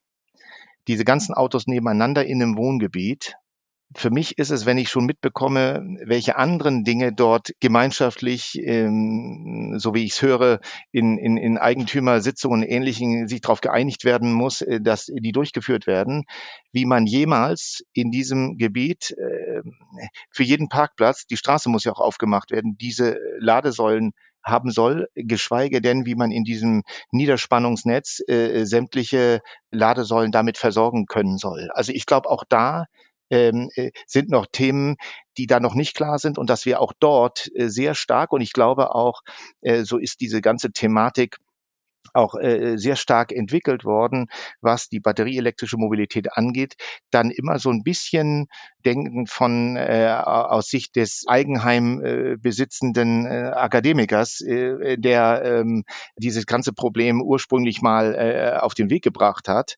Ich glaube, dass wir hier definitiv diese beiden Wege gehen müssen, was mich auch auf diesen zweiten Punkt äh, äh bringt, den Sie ansprachen. Stichwort Infrastruktur dafür aufbauen. Ähm, ich denke auch so eine Lkw ähm, äh, Ladeinfrastruktur aufzubauen, ist ein Riesending, ganz klar. Wenn man davon ausgeht, dass hier Lkw rein batterieelektrisch fahren, ähm, die ja auch die ganzen Batterien mitschleppen müssen, sehe ich hier einen entscheidenden Vorteil im Wasserstoff. Der, da ist ja ein äh, entscheidender Unterschied bei den beiden Technologien. Die Batterie ist ein Speicher, die Brennstoffzelle ist ein Wandler. Und das bedeutet, wenn ich doppelt so weit fahren will mit einer Batterie, brauche ich doppelt so viel Batteriekapazität. Das heißt, doppeltes Volumen, doppeltes Gewicht. Beim Wasserstoff ist ein entscheidender Unterschied bei der Brennstoffzelle. Ich äh, brauche bei einer Verdoppelung der Reichweite nur die Tankkapazität zu verdoppeln. Die Brennstoffzelle bleibt gleich. Das heißt, ich habe da ab einer bestimmten äh, Anforderung an Reichweite, habe ich diesen entscheidenden Vorteil ähm, vom Wasserstoff. Und der wird bleiben. Das ist so. Und deswegen ähm, denke ich, dass wir hier auch bei dem Schwerlast-Lkw müssen wir genau gucken. Klar, Verteilwege, die äh, im regionalen Bereich passieren, da kann ich mir gut vorstellen, dass sowas auch funktioniert. Die, die müssen in die Innenstädte, die, die haben ihre Verteilwege von Hauptverteilzentren. Aber äh, was hier den Schwerlastverkehr auf der Autobahn mit Vollgas, den wir so kennen, angeht, bin ich da doch recht skeptisch. Und was die Infrastruktur an sich angeht, vor nicht langer Zeit äh, gab es eine, eine Studie vom Forschungszentrum Jülich, die damals schon gefragt haben, was kostet denn jetzt Infrastruktur in dieser ganzen Diskussion? Wie sieht das aus? Ähm, Infrastruktur äh, für batterieelektrische Fahrzeuge oder Wasserstoff. Es ging da um die Pkw Anwendung, aber äh, die Studie liegt vor. Und da kam raus, dass um 20 äh, Millionen Fahrzeuge der jeweiligen Technologie, das ist etwa der halbe Bestand in Deutschland, zu versorgen, also mit einer Ladeinfrastruktur oder mit einer Betankungsinfrastruktur, kam man letztlich etwa auf die gleichen Gesamtinvestitionskosten. Das waren in beiden Fällen, es unterschied sich ein bisschen, aber es war zwischen 40 und 50 Milliarden Euro. Und zugegebenermaßen klar. Ich äh, sage nicht, dass das äh, für umsonst zu bekommen ist. Aber wenn man allein, man muss diese Dinge immer, und ich äh, bin übrigens der Überzeugung, dass wir viel zu wenig im Leben irgendwie Vergleichsmaßstäbe machen. Wir, wir sehen das, was berichtet wird, auch häufig in den Medien, sind eigentlich häufig Ab Absolutzahlen, die kann die, die kann kein normaler Mensch einordnen. So und so viel Millionen CO2-Tonnen eingespart. Ja, ist das jetzt viel oder ist das eine Rush-Hour in mhm. München oder was ist das eigentlich? Also wir setzen viel zu wenig ins Verhältnis und und was hier aber ins Verhältnis zu setzen ist, diese, diese 50 Milliarden pro Infrastruktur, um die Hälfte aller Autos zu versorgen, da äh, muss man einfach wissen, dass zum Beispiel der Bundesverkehrswegeplan bis 2030, das heißt, der Erhalt von Straßen, der Erhalt von Schiene und so weiter allein 270 Milliarden sind. Ich sage nicht, es ist schon klar, ne? Also wir werden dieses Geld wird man auch brauchen. Aber ich möchte das nur ins Verhältnis setzen, dass wir hier nicht von Zahlen reden, die völlig utopisch sind. Und wir haben ja in gerade in den letzten zwei Jahren auch in anderer Hinsicht, äh, äh Stichwort Corona-Krise und ähnliches, auch riesige Zahlen gesehen, ähm, die auf ganz anderen Gebieten eingesetzt werden. Und hier, und das ist für mich auch ein ganz, ganz wichtiges Thema, es geht hier ja letztlich darum, dass wir unabhängig werden wollen auch von bestimmten Lieferwegen und Ähnlichem. Und das bringt mich letztlich auf den Punkt, dass der Wasserstoff auch da wieder immer gesehen werden muss und die Elektroantriebe auch als Teil eines Gesamtsystems. Das ist der entscheidende Unterschied zu den 100 Jahren, die hinter uns liegen. Das Auto wird Teil eines Gesamtenergiesystems sein. So liegen die Dinge. Und äh, wir wollen ja als Welt, ähm, nicht nur in Europa insgesamt, äh, letztlich auf komplett Erneuerbare gehen. Der Weg ist ja entschieden und diese Richtung läuft. Und da wird es ein ganz großes Thema werden. Wo wird das denn kostengünstig? Wo wird die Energie denn kostengünstig produziert? Und wie transportieren wir sie? Aber mhm. genau darauf bezogen, jetzt sagen Sie, wir wollten uns unabhängig machen. Machen wir uns mhm. auch mit Wasserstoff nicht genau wieder abhängig von dann Ländern wie nicht mehr Russland oder weiß ich nicht, sondern dann halt von Marokko oder Chile? Punkt eins. Punkt zwei sprachen Sie von der Infrastruktur, dass es alles schwierig wäre, das zu lösen. Wir hatten jetzt beispielsweise ja schon im Podcast, wir hatten auch schon Kollegen von Edge to Mobility wie den Nikolas Ivan, mit dem wir ausführlich gesprochen hatten. Wir hatten aber auch schon äh, über, darüber gesprochen, wie schwierig es ist, diese Infrastruktur letztendlich aufzubauen und hatten dann mit ChargeX zum Beispiel gesprochen, die ein relativ einfaches System als Beispiel haben, wie ich Ladesäulen bauen kann, ohne riesige Infrastrukturknotenpunkten für die Stromversorgung. Aber gerade das Thema Unabhängigkeit finde ich beim Wasserstoff tatsächlich, das ist das, was mir immer der Punkt ist, wo ich dann sage, ja, okay, vielleicht ist mit dem Wasserstoff schwierig. Ähm, zum einen haben wir in Deutschland aktuell meines Wissens nach nicht die Kapazität, um die Effizienzverluste, die ich im Zweifel mit Wasserstoff eingehen muss, wenn ich das viel haben will. Und zum anderen haben wir nicht die notwendige Infrastruktur überhaupt, um den zu produzieren, geschweige denn die Energie dafür bereitzustellen. Also muss ich es wieder extern besorgen und muss mich da auch wieder abhängig machen von Leuten, Ländern, von denen ich das vielleicht gar nicht will. Ja, wir können uns ja auch ja, äh, vielleicht um damit anzufangen, ja, wir können es ja auch bei der batterieelektrischen Mobilität nicht komplett äh, unabhängig von, von, von, von anderen Ländern und von Energieimporten die ganze Sache gestalten. Was wichtig ist, vielleicht auch um, um auf den Anfang der Frage zurückzukommen, gerade diese, diese Abhängigkeit. Ähm, wir müssen, äh, äh, um einfach mal das große Bild zu zeichnen. Das große Bild ist folgendes. Das geht auch äh, über den Verkehr hinaus. Wir ähm, haben äh, Jahrtausende auf Basis erneuerbarer Energien gelebt und wir werden in Zukunft wieder komplett auf Basis erneuerbarer Energien leben da führt kein Weg dran vorbei. Ich habe mal vor einigen Jahren so ein Bild gezeichnet, das begann beim Jahre Null und ging bis 2500. Und da habe ich mal aufgezeichnet, was ist denn die Zeit, wo wir auf Basis fossiler Energien mhm. leben oder gelebt haben werden. Und dann ergab sich so ein, so, so ein Peak und ich äh, hatte es damals äh, Candle in the Night genannt, äh, Kerze in der Nacht, dass man, dass man also das sah. Und das wohlgemerkt war nur von Jahre 0 bis 2500. Wenn man jetzt guckt, mein, meinetwegen, wann ähm, der Homo erectus, von dem der, der Sapiens sapiens abstammt, kam, glaube ich, 500.000, vor 500.000 Jahren, dann wäre das nur ein ganz kurzer Peak. Also eine Sache ist völlig klar, in einiger Zeit von jetzt, dann sind wir alle hier schon lange tot, da wird man den Kindern sagen, es gab mal eine Zeit, da hat man auf Basis sogenannter fossiler Energien gelebt. Da gab es sowas, das nannte sich Rohöl und das andere hieß Erdgas und so weiter. Und das gab's mal. Äh, das wird so kommen, weil es anders nicht geht, weil das einfach begrenzt ist. Egal, ob wir jetzt diskutieren, ob das noch ein paar Jahrzehnte geht oder noch ein paar hundert Jahre, egal. Irgendwann ist das Ding vorüber. Mhm. Was ich sagen will, also wir äh, gehen auf erneuerbare Energien und die bieten den großen Vorteil, dass sie an unterschiedlichen Stellen produziert werden können, dass wir uns insgesamt weniger abhängig machen. Ähm, wir können nämlich, klar, wir können das Potenzial im eigenen Land ausnutzen. Und beim Wasserstoff beispielsweise, das ist natürlich auch eine Sache, die interessant ist, auch für Stadtwerke. Ähnliche hier, Stadt Mainz zum Beispiel haben ja auch einen, einen Energiepark, wo aus Windkraft Wasserstoff hergestellt wird. Also man kann dieses Potenzial nutzen, aber es wird natürlich insgesamt alles nicht ausreichen. Ähm, wichtig ist, wenn wir auf Erneuerbare ge gehen, die haben ja diesen Nachteil, dass die an Orten und zu Zeiten entstehen, wo wir das gerade nicht brauchen. So, das heißt, ähm, Winter und Sommer, Süden und Norden, das genau passt nicht. So, und das bedeutet, es gibt keinen Weg daran vorbei, dass wir das werden speichern müssen. Übrigens, wenn man mal so die, die Fläche berechnet, ich habe mir das gerade neulich nochmal angeschaut, was man braucht. Die, die, der Weltelektrizitätsbedarf, um den zu stillen, da liegt man in der Größenordnung, nur um das mal äh, ähm, so darzustellen, wenn man Photovoltaik nimmt, ähm, braucht man ja entsprechende Flächen, dann 500 mal 500 Kilometer in der äh, in Australien oder in der Sahara. Das wäre so grundständig äh, die Fläche, die man bräuchte, um den Gesamtbedarf an Elektrizität der Welt zu stillen. Wenn man dann, sagen wir mal, wir gingen jetzt auf den Primärenergiebedarf, das ist ungefähr Faktor sieben, dann ist die Fläche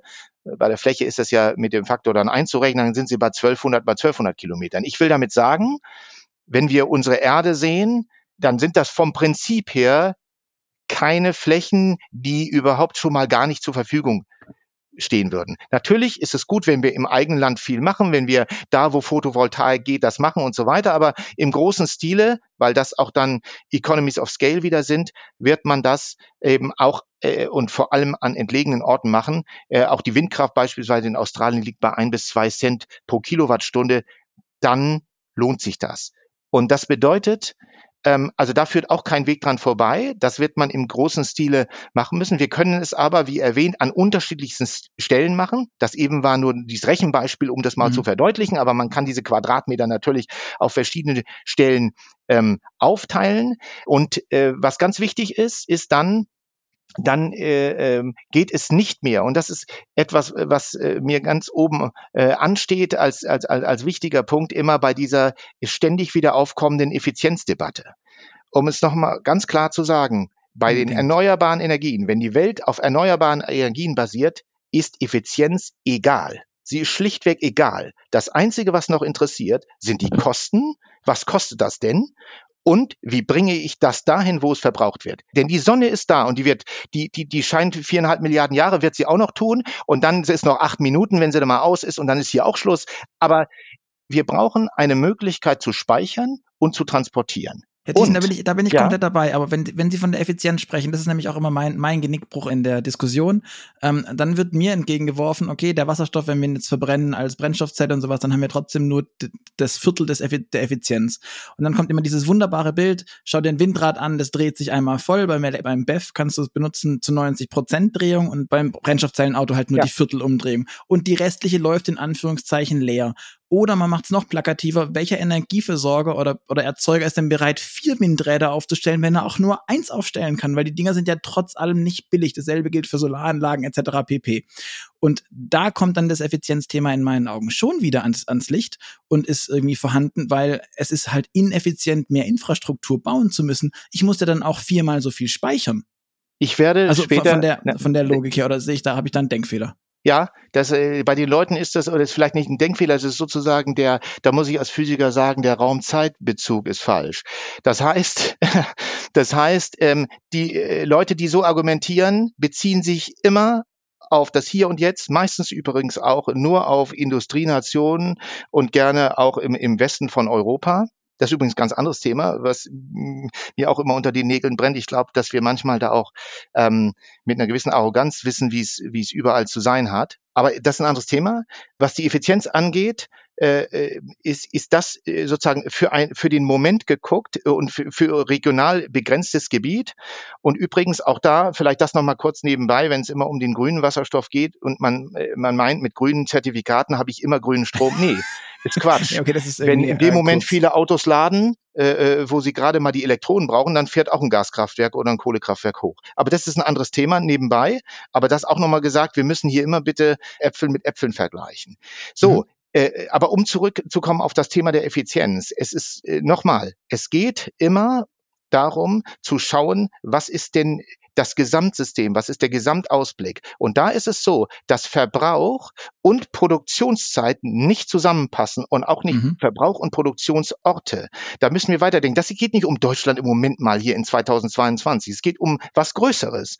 Es geht insgesamt darum, wie versorgen wir die äh, Menschheit mit Energie. Und das, wenn es Erneuerbare sind und dann sind es, ist es Solarenergie und Wind ist da subsumiert, weil es ja auch durch äh, letztlich äh, dadurch entsteht. Also diese erneuerbaren Energien, vielleicht gibt es noch ein bisschen Geothermie und Wasser an anderen Stellen, aber ähm, wenn wir das nutzen wollen und das große Potenzial ist letztlich dann Solar, dann werden wir diese Sachen speichern und transportieren müssen. Und dieser Transport der erfolgt ja heute schon zu 80 Prozent als Flüssigkeiten oder Gase äh, global verteilt und nicht leitungsgebunden, weil es eben günstiger ist.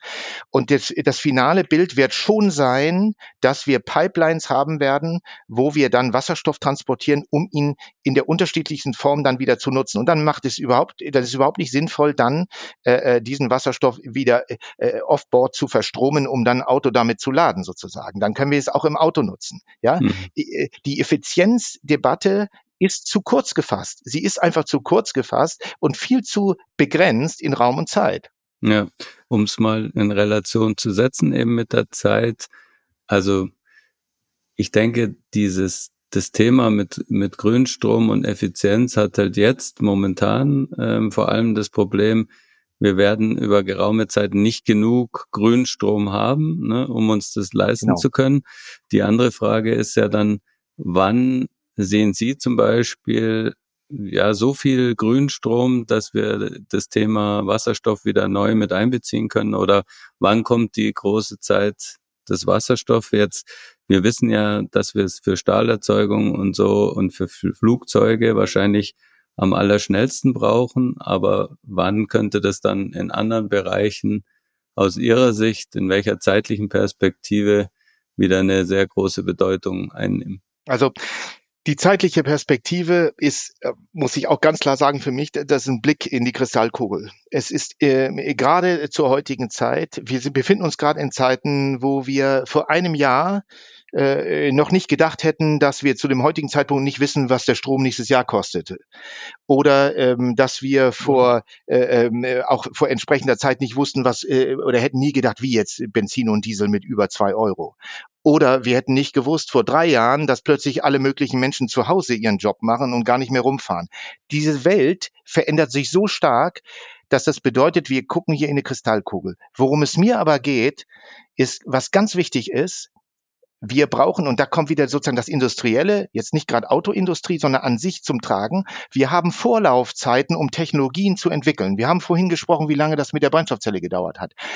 Das heißt, im großen Maßstab Wasserstoff zu produzieren, Elektrolyseure und alles das, diese Kapazitäten müssen wir über die Zeit aufbauen. Und da sind auch so ein paar Megawatt, die dann größte Anlage hier und dort, da muss man ja auch immer mal mit dem Taschenrechner ausrechnen, wie viel kommt denn letztlich dabei raus.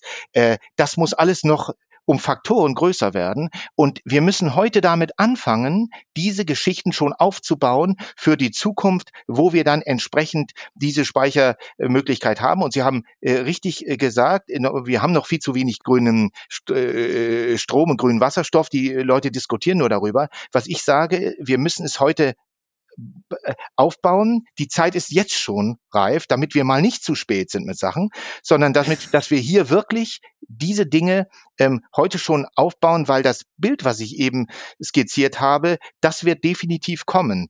Und ähm, äh, für mich ist es wichtig, dass wir nicht auf eine Sache setzen. Also wie, wir haben ja schon äh, in der Landwirtschaft gesehen, Monokulturen, das funktioniert nicht, es ist nicht gut.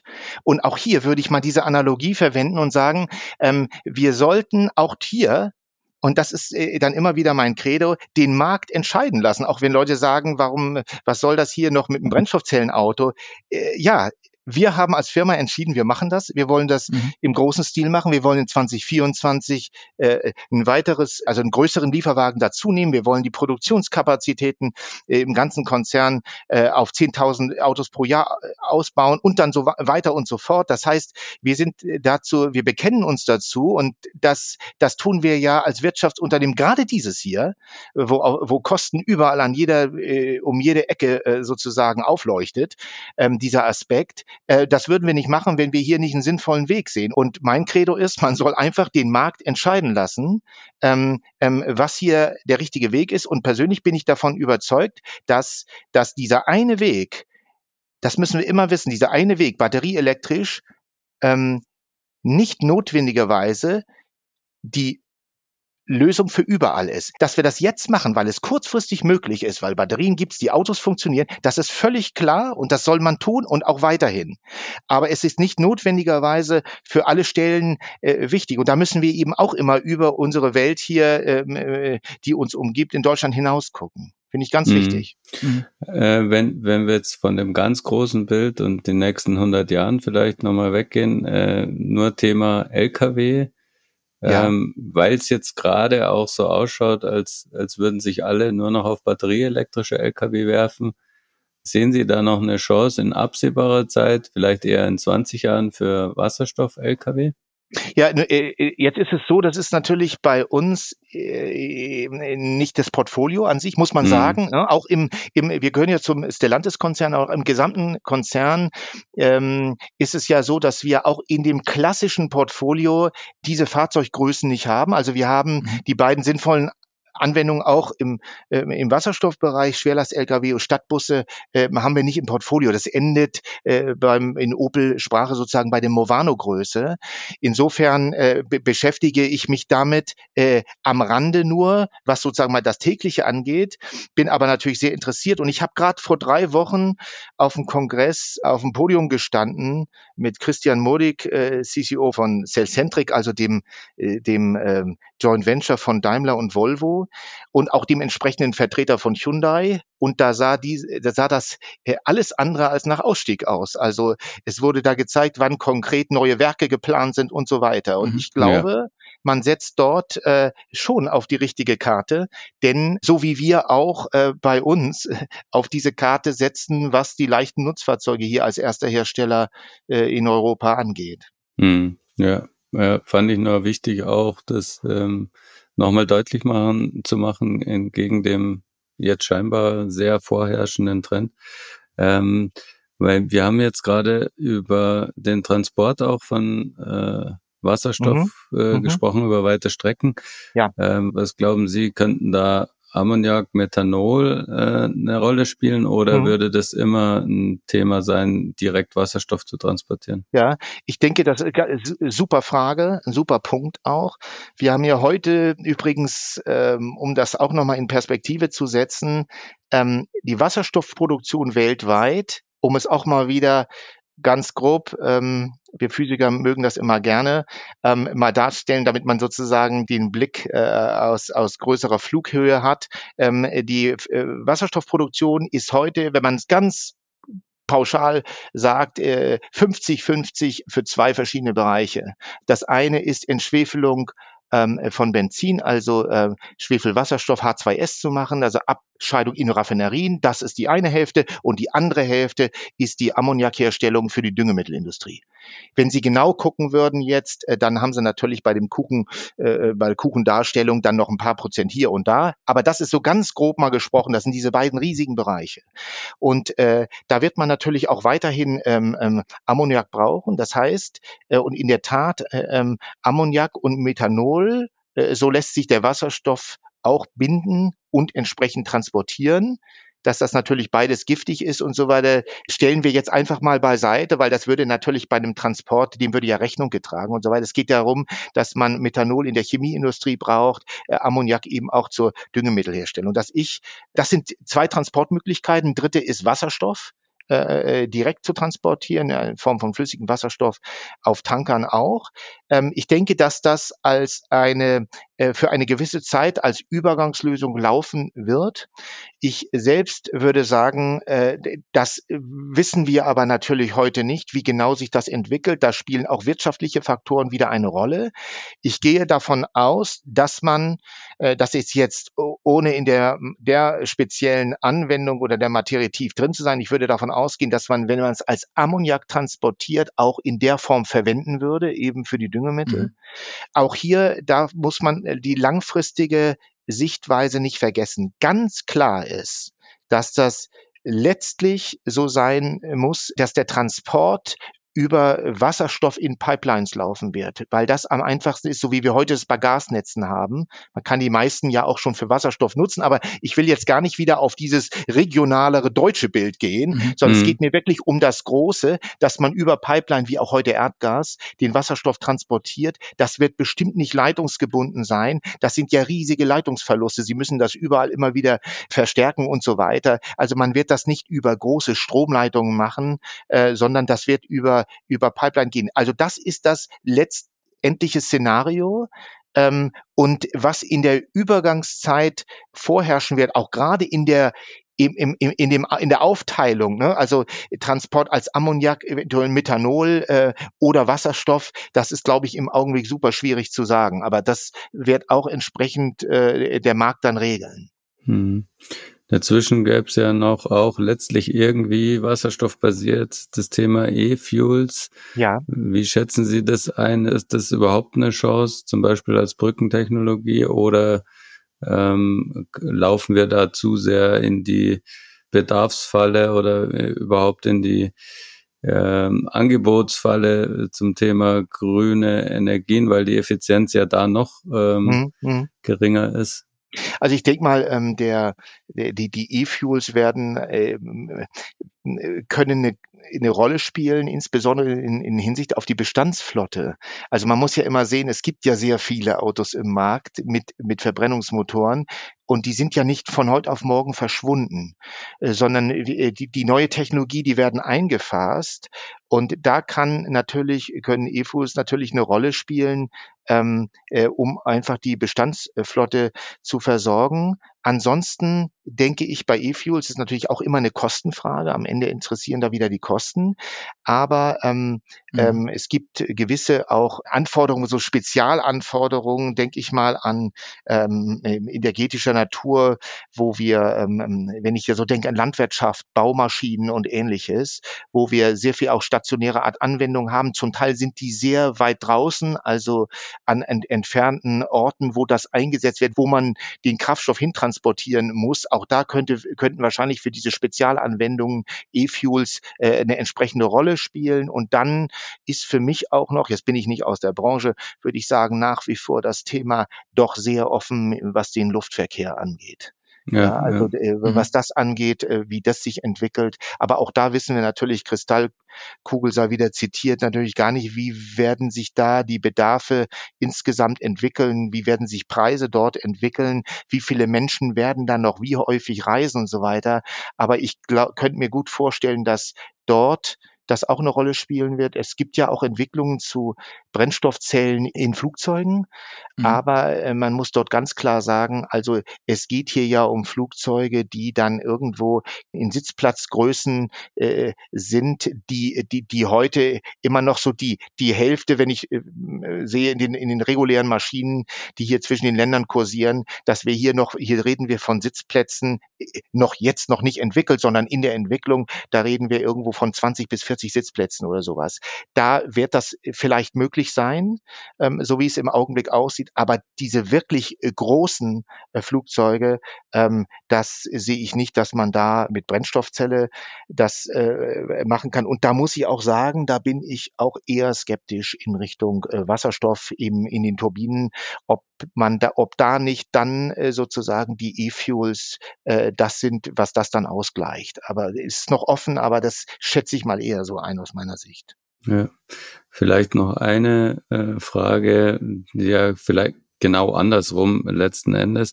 Man ja. sieht es immer wieder und ich finde es ähm, fast ein bisschen befremdlich, aber auch irgendwie lustig. Es gibt tatsächlich noch Motoren, die Wasserstoff verbrennen und ähm, darauf basieren. Es, also von außen betrachtet ist es ja so ein bisschen widersinnig, weil man diesen schlechten Wirkungsgrad vom mhm. Verbrennungsmotor mit dem ja überschaubaren äh, Wirkungsgrad bei der Kette vom Wasserstoff kombiniert auch noch. Äh, was sagen Sie als Physiker? Unfug oder kann man sich für irgendwas vorstellen? Ja, also es ist ja so, dass ähm, das bei dem immer so ist, dass letztlich die Brennstoffzelle, auch wenn wir hier gerade äh, bei den Verbrennungsmotor mit Wasserstoff, äh, da geht es ja auch, auch oft wieder um Schwerlast-Lkw in der Diskussion, muss man natürlich ganz klar sagen, dass äh, es so ist, dass es bleibt dieser Effizienzvorteil der Brennstoffzelle dann in der Ausnutzung an Bord äh, von dem Kraftstoff, was mhm. sich natürlich dann insbesondere wieder in Hinsicht auf die Kosten von dem Ganzen äh, äh, ausrichtet. Also wie viel muss ich dann bezahlen auf, auf 100 Kilometern? Äh, das ist natürlich ein wichtiger Punkt. Und dann äh, ähm, muss man wissen, dass wir äh, auch bei der Nutzung des äh, Wasserstoffs im Verbrennungsmotor, äh, dann haben wir auch nicht ganz puren äh, Wasserdampf, der aus dem Auspuff kommt. Ist zwar auch natürlich sehr sauber, aber ich denke, dass hier dieser Vorteil der Ausnutzung des Wasserstoffs an Bord äh, letztlich, letztlich äh, bleiben wird. Ich habe dadurch einfach den geringeren Spritverbrauch und das bedeutet dann die geringeren Kosten für die Nutzer. Hm. Hm. Ja. Mich würde noch interessieren, weil das jetzt alles so klingt, als wäre Wasserstoff gar nicht so ein verrücktes Medium, beziehungsweise ich, äh, mir kommt immer wieder dieses, dieses wunderbare Christian Lindner-Zitat in den Kopf, äh, dass er im, im, Wahlkampf im vergangenen Jahr ähm, immer wieder rauskam mit, dass Wasserstoff sei der Champagner der Energieträger. Ähm, mhm. Für mich klingt das alles mittlerweile oder nach, nach dem Gespräch heute auch so, dass Wasserstoff zwar vielleicht was, was Edleres ist, aber eigentlich absolut massentauglich und auch sinnvoll ist, massenzugänglich zu sein. Ja, ist das so oder ist Wasserstoff ja. wirklich so ein, so ein Special und gar kein nee, Selters? Für, äh, für mich ist, ähm, um äh, von den Getränken wegzukommen, für mich ist immer die Analogie eigentlich bei dem Wasserstoff. Der Wasserstoff ist so eine Art Schweizer Taschenmesser. Das heißt, ähm, für mich ist es so, dass der Wasserstoff ähm, äh, und das äh, interessiert mich daran eben dieses Bindeglied ist zwischen den verschiedenen Sektoren. Wir gehen mhm. auf Erneuerbare, alle Sektoren, ob es jetzt Wärme ist, ob es industrielle äh, Anwendung, ob es Verkehr ist. Der Wasserstoff ist als Speicher- und Transportmedium das verbindende Glied zwischen diesen verschiedenen Sektoren. Mhm. Und seine Universalität zeigt sich eben an der Stelle, ähm, hier als Bindeglied zu wirken. Das, das sehe ich als den Vorteil im Wasserstoff. Im Vergleich dann zur Batterie als, als konkretes Ding. Ja, im Vergleich zum Strom. Mhm. Ja, genau. Ja. War ja jetzt eigentlich ein sehr schönes Schlusswort, den Wasserstoff nochmal so einzuordnen. Ich denke, wir haben auch jetzt wirklich sehr, sehr lange gesprochen, was mal wieder zeigt, ähm, ja, wie spannend das Thema Wasserstoff nicht nur für unsere Zuhörer ist, ähm, sondern auch für uns und für das Gesamtsystem mit dem großen Bild. Ähm, am Schluss eines jeden Podcasts haben wir noch äh, den schönen Brauch, dass der Luca äh, ein paar A-B-Fragen los wird. Ähm, die werden auch Sie jetzt ereilen, Luca. Genau, ähm, geht quasi um das Für oder Wider, also zwei sich gegen, vielleicht gegensätzlich stehende Dinge und einfach das eine oder andere entscheiden, wenn es noch einen, eine kleine Anekdote gibt oder ein, eine pfiffige Begründung, warum denn das so ist oder auch sein muss, ähm, dann hören wir natürlich sonst auch gern. Ansonsten einfach schnell antworten. Mehr der Typ Streaming-Dienst oder CD und Schallplatte? Äh, CD und Schallplatte. Ferrari oder Tesla? Hm, schwer.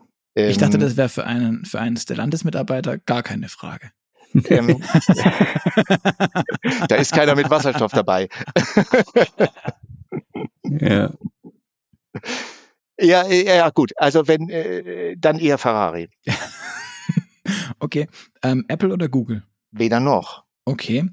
Das würde ich gerne wissen. Wie sieht die Alternative aus? Ähm, Jetzt kommt der Physiker, der dann irgendwie mit, mit Tech seine Disk geschrieben hat. Und gab es das damals schon? Oh, das war Ja, genau. Mit der habe ich meine Dissertation geschrieben. Mit LaTeX. genau. so ist es gewesen. Erwischt. Okay. Also Linux wäre die Antwort. Verstehe. Ähm, Loft in der Stadt oder alles Bauernhaus auf dem Land? Das zweite.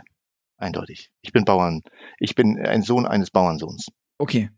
Äh, man kann sich auch manchmal von seinen, von seinen, äh, wie auch immer. Ähm, nee, das ist, das ist geblieben. das ist geblieben. Nee, eindeutig. Die Frage ist ganz klar. ähm, Auto oder Fahrrad? Beides zu seiner Zeit. Okay, das ist eine gute Antwort auf ein Entweder-Oder. Ähm, wenn man dann im Auto fährt, eher der Typ vorne sitzen, selber fahren? Oder ist Fahren gar nicht so wichtig? Äh, absolut vorne sitzen, selber fahren. Sagt Ihre Frau und vielleicht Ihre Familie, dass Sie ein guter Autofahrer sind? Ja. Ja? Ja. Auch wenn Sie nicht dabei sind? Ja, definitiv. ja, das äh, muss ich mal sagen, ja, ja. ähm, in der Fragestellung Datenschutz und AGBs eher der Typ Aluhut, also alles genau durchlesen, sehr penibel, sehr pinzig, oder mehr so an dem Nutzen der Sache interessiert und accept all? Nee, eher der Durchleser. Okay. Frage nach dem Adrenalin, Wunsch, Vermögen. Äh, eher der Typ Motorradfahrer oder in den Teich stellen und Fliegen fischen gehen? Im Fluss. Ich glaube, Fliegen fischen geht man im Fluss. Äh, das, äh, das zweite. Okay. Star Wars oder Star Trek? Hm. In der ja, Physikerzeit vor ja. Big Bang Theory? Ja, Star Wars oder Star Trek, ähm, da müsste ich, da müsste ich weder noch sagen. Okay. Ähm, das ist vielleicht einfach Kaffee oder Tee? Tee. Steak oder Falafel? Falafel. Nachteule oder Lerche? Nachteule. Also kein klassischer Automensch, sondern immer noch der, der Naturwissenschaftler. Tief drin. Ja, äh, ich habe mich das selbst oft gefragt, ähm, wie das alles war. Nee, klar. Okay. Ähm, Herr Thiesen, vielen, vielen Dank. War wirklich sehr spannend und sehr aufschlussreich für mich auch. Ich habe wieder sehr viel gelernt. Ich glaube, Gerd auch. Gerd hat ganz viel genickt. An euch da draußen, ja. vielen Dank fürs Zuhören. Ihr hört wieder von uns in äh, zwei Wochen am Freitag. Und bis dahin freuen wir uns natürlich auf euer Feedback. Schreibt uns gern, wenn ihr noch eine Frage habt an den Herrn Thiessen, an podcast.move-magazin.de. Auch sonst, wenn ihr Themenvorschläge habt oder auch Vorschläge für Gäste, schreibt uns gerne. Hinterlasst auch gern einen Kommentar bei iTunes, bewertet den Podcast bei Spotify, iTunes und Co. Und ähm, dann gibt es für euch zum Schluss und natürlich auch für Sie, Herr Thiessen, falls Sie nicht ohnehin schon ein Automotor- und Sportabo haben, die Möglichkeit, ein Mini-Gratis-Abo zu erstehen. Dafür einfach auf www.motorpresse-aktion.de slash AMS klicken und dort die Adresse eintragen, dann kommt das Ding per Post frei Haus. Ich sage mal Tschüss, nochmal vielen Dank an alle beide, die dabei waren und bis zum Gerne. nächsten Mal. Ich sage auch Danke und ciao, ciao.